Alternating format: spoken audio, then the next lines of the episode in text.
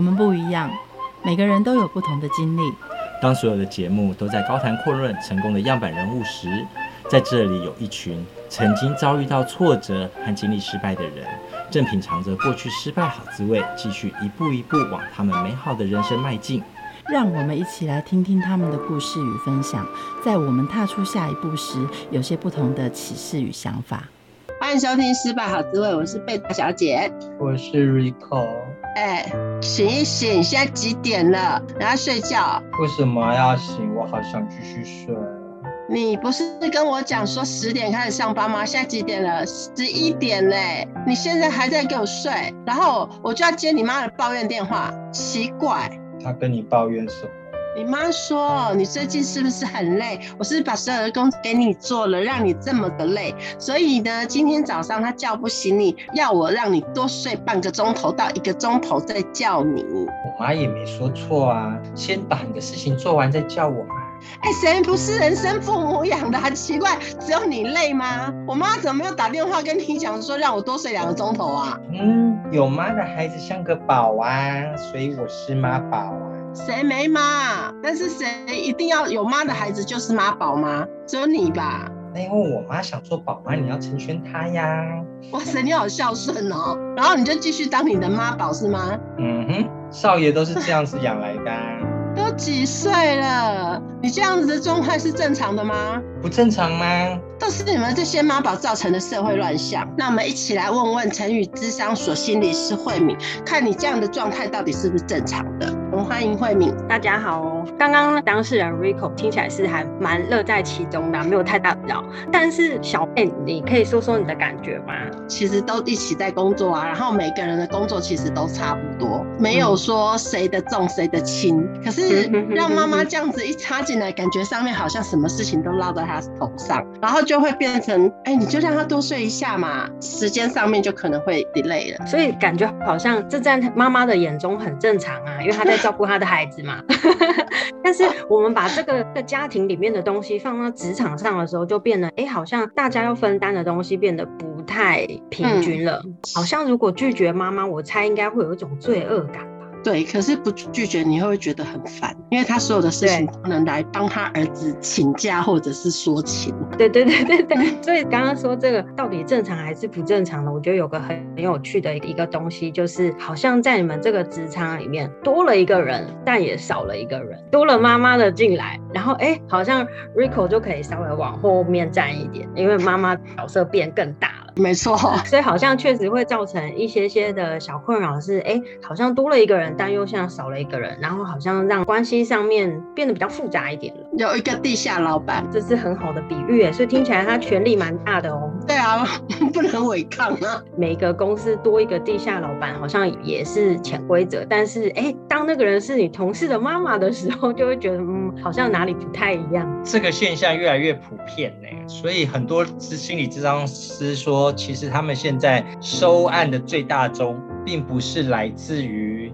家长是来自于职场的中高阶主管，因为他们快抓狂了，而且他们才有钱去付这样的智商费用。这些妈宝造成这些中高阶主管的快要抓狂的现象，对，然后让他们这些中高主管开始去寻求心理智商的协助。然后，可是真正造成痛苦的是那位妈宝 在后面，是吗？后面操盘者。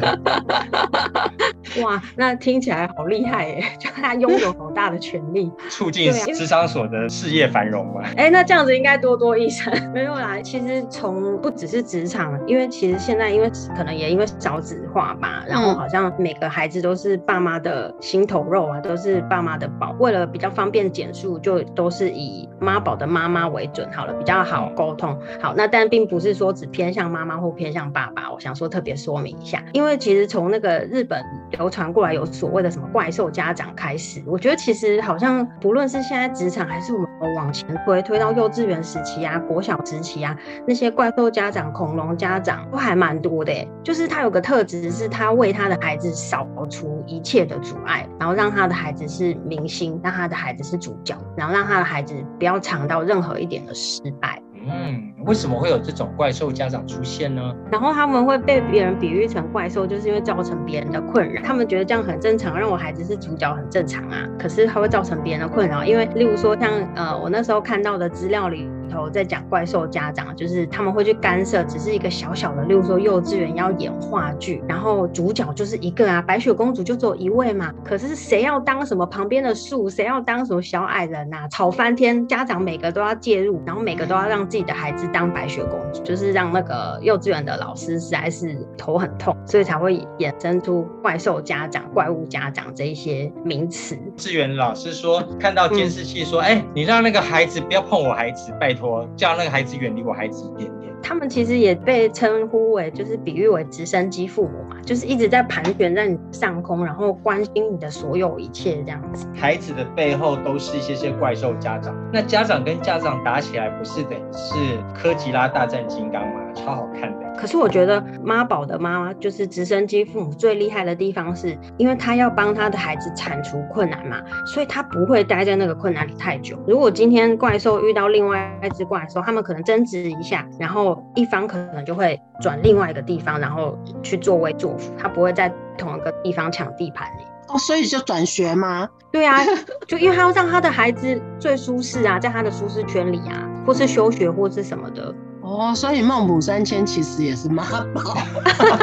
总之，他们就是有个特质，是很害怕孩子失败啦，所以他要不惜代价来避免孩子碰到失败这件事情，因为他们觉得失败太痛苦。但这样的状况发生在妈妈的身上比较多吗？爸爸比较不会吗？嗯，我觉得这很有意思诶，就是我们好像常会聚焦在妈宝的妈，就是好像教养的这件事好像变成在妈妈这边了。然后我刚刚有说是因为称呼比较方便，所以我聚焦在妈妈身上。但说实在，教养工作本来就有一半是在爸爸身上啊。就是好像传统的社会里头，尤其是像我们这种资本主义社会，好像大家都要出去赚钱，然后教育责任很长都是只担在妈妈的身上，然后好像父亲是隐形的，或是存而不在的。刚刚有探讨到妈妈为什么想要这么积极的帮孩子铲平他的困难呢？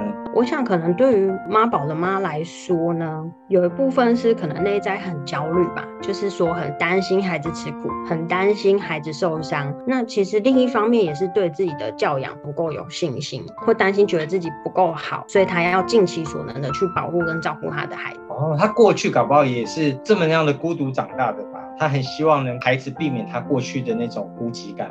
也是有可能，所以他会希望孩子不要再吃任何一点苦。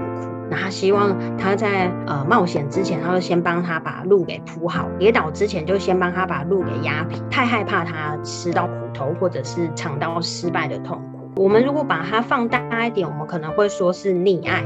溺爱可能没有办法发展成符合他发展阶段的样子，也就是说，你可以想象一个大人，他可能还是缺乏一些生活能力跟缺乏自理能力，这个是最大的后遗症。他会比较没有自信心，因为他就会发现自己好像跟同阶段的同才不太一样。例如说，呃，我自己有一个妈宝朋友，他就是大学嘛，我们刚开始学会去外面住，你开始要去打理你的生活，哎，你会发现有些人真的就是可以打理得很好，但是我有一个就是出名的妈宝同学，他是到了大学之后才发现，哎，原来洗衣机不是衣服丢进去它就会自动洗，要压开关，要加洗衣精，他不知道，然后他也不知道说，哦，原来垃圾袋啊要拉到一个极限，然后它会有一个一条缝，你要把它撕开嘛，他不知道，他就是一直拉，一直拉，一直拉，想说奇怪这个东西怎么那么长，然后这些我们听到会觉得很荒谬啊，一个大学生你已经大一了，你怎么会不知道这个有点像是生活的常识？可是。这个就是妈宝很大的特色，就是因为妈妈实在是照顾得太好了，所以他对于生活能力或者是该符合他阶段发展的样子，可能他是比较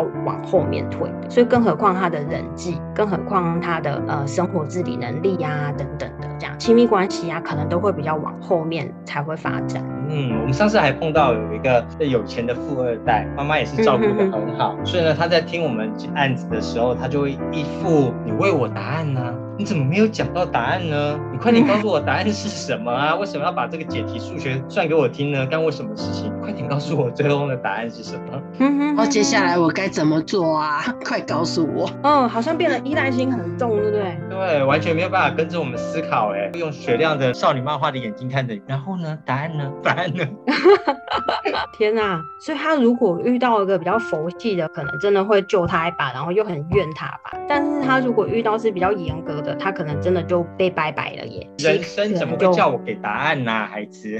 嗯哼哼，对啊。可是可怕的是数量真的不在少数。我们当越来越多人成为妈宝的时候，这妈宝也会变妈妈啊。那妈宝变成妈妈的时候会变成怎么样？我可想而知的是，他们如果人际关系变得那么差，其实夫妻关系也会变得很差，因为大家都觉得你应该照顾我啊。对啊，而且说不定会比较以自我为中心，公主病或王子病的，就大概是这样的人。那可以想象一下，他们如果当了父母之后，他们还是要继续当公主，继续当王子，那谁来捧他们呢？那这所有的星座都不准啦。谁来捧他们呢？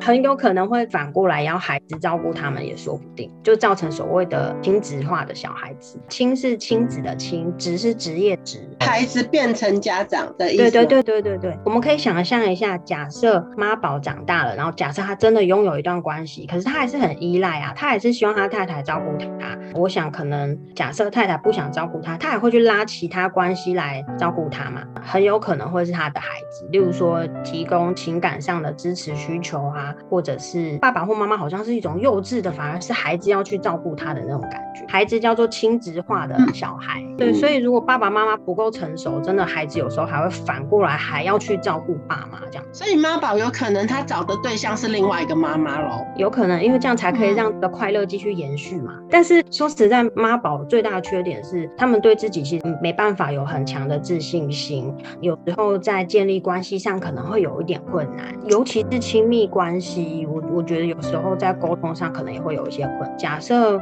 妈宝他可能有一些特质，就是名言就是，哎，我去问我妈一下，或者是嗯，我先想想看，我先问我妈。呃，你可以想象一下，我们常常在一段比较不是那么健康的关系里面，一个人追，一个人躲，妈宝比较偏向是躲的那一种，他想要逃避冲突跟逃避问题，因为失败太可怕啦。另外一半有可能引发要么生气，要么就是他就放弃这段关系了。这让我想到很多的婆媳大战的时候，所有的丈夫都躲在妈妈的背后。看着那个媳妇自己受苦受虐，呃、没办法啊，我也没办法，我妈就是这样，你忍忍吧。对呀、啊，这其实就是会造成很多家庭上面的一些困扰。我们会说这个就是界限不那么的健康呃，就是我们在家庭中啊，就是如果比较焦虑、比较不那么健康的家庭关系里头，我们会有所谓的三角关系嘛。那我们把这个东西放到妈宝这来看的话，假设妈宝是孩子，然后夫妻之间，哎，是不是发生了什么事情，然后让他们没有办法是健康的平衡，然后要把夫妻之间相处的这些焦虑丢到孩子身上，所以就变成孩子好像被打了一个镁光灯，妈妈要一直照着他转，一直去注意他的表现，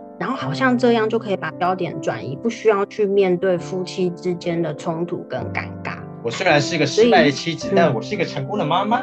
或者是孩子太需要我了，这样，所以我要一直跟着他。妈宝的现象啊，然后会造成其他同才啊，或者是你看我们未来社会顶梁柱帮我们缴税的都是妈宝，那还得了啊？那我们现在要怎么样反转，变成如如何要养出成熟个性的人呢？如果我妈宝可以很棒的拥有赚钱、生活自理能力，然后缴税养国家，我我觉得这个还蛮正常，就是可以维持社会运作。可是他们可怕的地方就是，他们可能比较容易会起冲突，或者是比较容易往后退。所以如果你要把妈宝跟啃老连在一起，我觉得说不定也可以找到一些相关的证据去支持。因为太依赖了，所以他又不想说面对失败。如果他出去工作，他势必会去面对一些人际上的冲突。哎，老师，你有所不知啊，作为一个妈宝啊，其实呢是妈妈叫我后退，不是我要后退；妈妈叫我放弃，不是我要放弃。当我在往前冲的时候，我妈说：“这就是哎，迈走啊啦，这样就不要做了啦，回来啦，啊不要做那么辛苦啊，这个不要接了，那个不要接啦。”哇，好棒哎！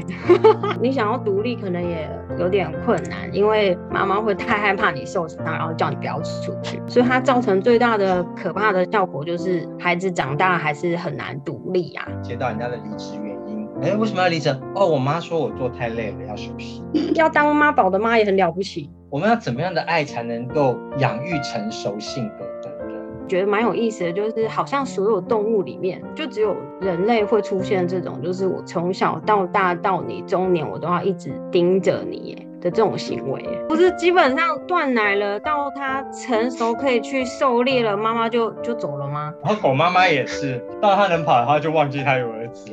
哎、欸，对啊，很 很有趣，就是动物其实都不会这样顾到中年呐、啊，所以好像都是断奶吧，对不对？都大概断奶了之后，你就其实自己自立门户去了。回过头来说的话，我觉得呃，怎么样才是比较成熟的？其实就在于他有没有生活的自理跟生存的本事啊。妈妈从小就剥夺啦，一直从幼稚园一直到国小，他不断不断的剥夺他学习成长的生存经验。嗯，所以这是一件很可怕的事情，因为妈妈是不只是妈宝的爸，是不可能陪他一辈子的耶。刚刚说的那个我的大学同学一样，洗衣不知道要按下按钮。那他要怎么过生活啊？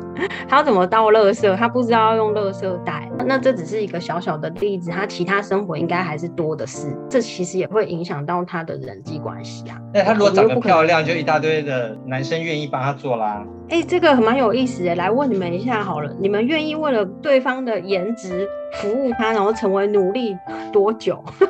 直到他没有颜值，直到他没有颜值为止。就是你也没啦。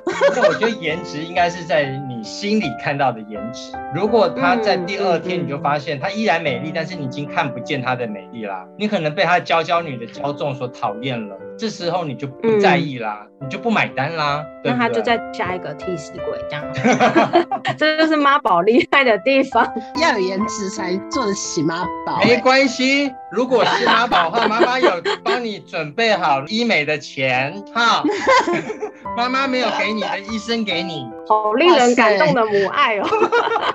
所以这边又可以看到一个可怕的现象，就是妈妈没有自己的生活，她真的是所有就聚焦就是在孩子身上。这个是不是更容易出现在独子独女或者是长子啊，或者是那种什么小妖女之类的身上？有可能，因为他确实会得到比较多的关注。嗯。孩子多一点的话，会妈宝的状况比较不会发生。有可能啊，因为他就是毕竟就是有点像是分母变多了嘛，大家分一分，你能够给的关注力可能就没有办法每个人都那么的多。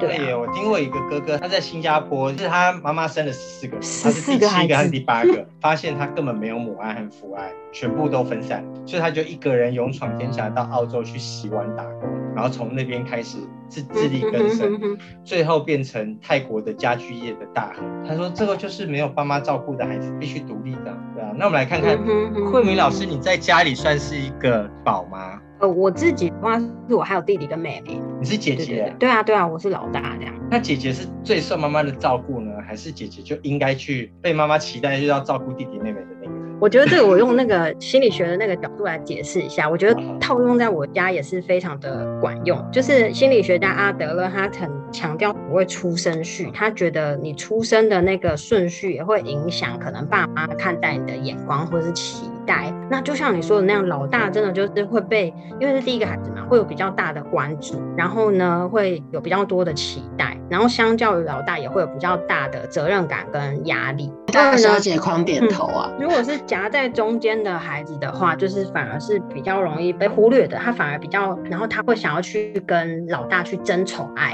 因为他等于一生下来就必须要跟老大去争那个爸妈的爱嘛，所以他会有点跟老大是比较竞争意味的。然后如果再再往下，老三的话，老幺通常会比较受宠，那当然有可能会比较骄纵。他一生下来就必须要跟前面的人一直争宠爱，他去发展不同的路。就是例如说，假设老大是学医。那老二可能也会学那个医学方面，要跟老大来做个抗衡。那老三他可能就会往艺术方面去发展等等的。那你说这三个哪一个会成为妈宝呢？我觉得这个倒是，呃，如果就这样来看的话，可能通常是比较小的比较有可能，或者是独子比较有可能，因为他会受到最多的关注，然后可是压力又不会给的那么多。因为我觉得对于给老大的话是有比较多教养方面的期待。有本书就是弗洛姆写的《爱的艺术》，他在写说，母爱啊，最困难的地方并不是抚养小孩长大就好，而是你要帮忙把孩子，就是让他可以独立出去。那我们刚刚在讨论说，好像妈宝就已经很难跟妈妈沟通了嘛，因为妈妈比较可能有一些强势，或者是她都帮你选择好了。所以说实在，你要跟他沟通的话呢，如何画下那个界限，跟试着尝试拒绝他，是很需要去练习的事情。例如说，有时候会有一个特质，就是哎，妈妈会不会都帮你决定好了，好像你的时间不是你的时间，他的才是哦，因为他都帮你想好了。所以我想，对于呃怎么跟妈妈沟通这边呢，我想。呃，分享一个我们在游戏治疗里面会有一个三步骤的设限，所谓的设限，也就是说画一条界限，画一条界限，如果太激进，可能会伤害对方，或者是对方觉得你在拒绝他。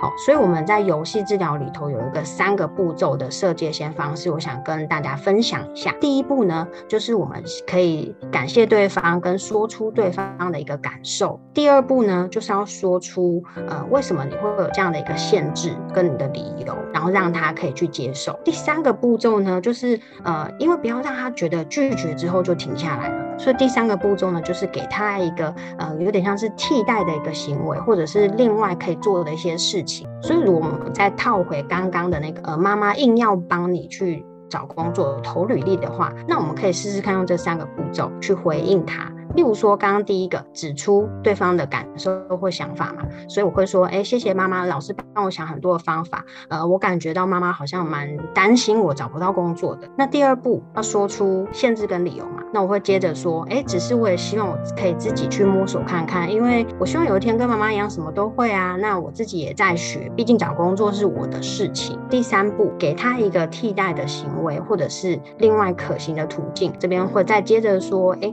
妈妈，如果真的很想帮我的话，你可以在旁边等我。如果我需要开口求助的时候，你再帮我，这样好吗？刚刚一个三步骤射线的一个示范，给大家参考一下。哎呦，嗯、我来啦！你从以前到大哪一件不是我包办的？像你这样子自己做，我也很担心。而且呢，找那些不三不四的工作，到时候被骗。我觉得有时候我们可能要。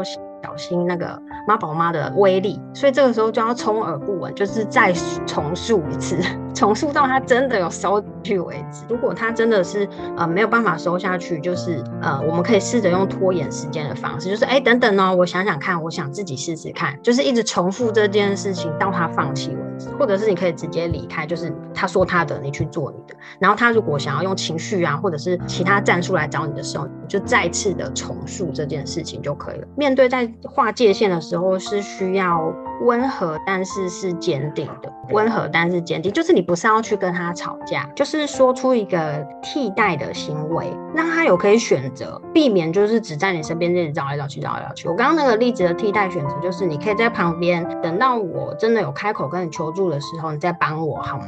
就是你并没有完全拒绝他，只是你需要开口求助的时候，他在做这件事情就好了。自己的孩子怎么样跟妈妈沟通？那如果说这个孩子也无能，对，也没有办法了，这个同事或者是高阶主管接到这些。恐龙家长哦，怪兽家长的电话的时候，我们怎么样跟家长？接到这些妈妈电话的时候，我们怎么样点出拜托猎孩子的是这样的海戏也在吗？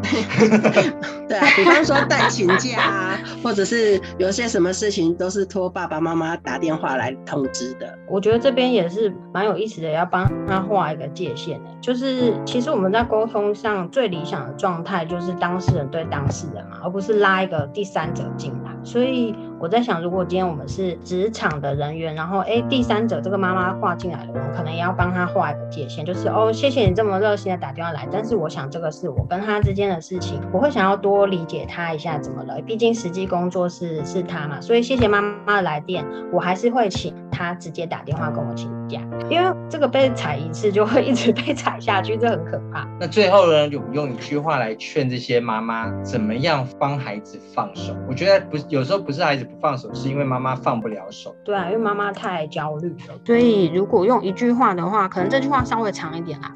我会说，没有完美妈妈，只有够好的妈妈。那做孩子的贵人，教他面对生活，而不是帮他过人生。谢谢。节目的最后，我们一起来听郑智化带来的星星点灯。我们下次见，拜拜。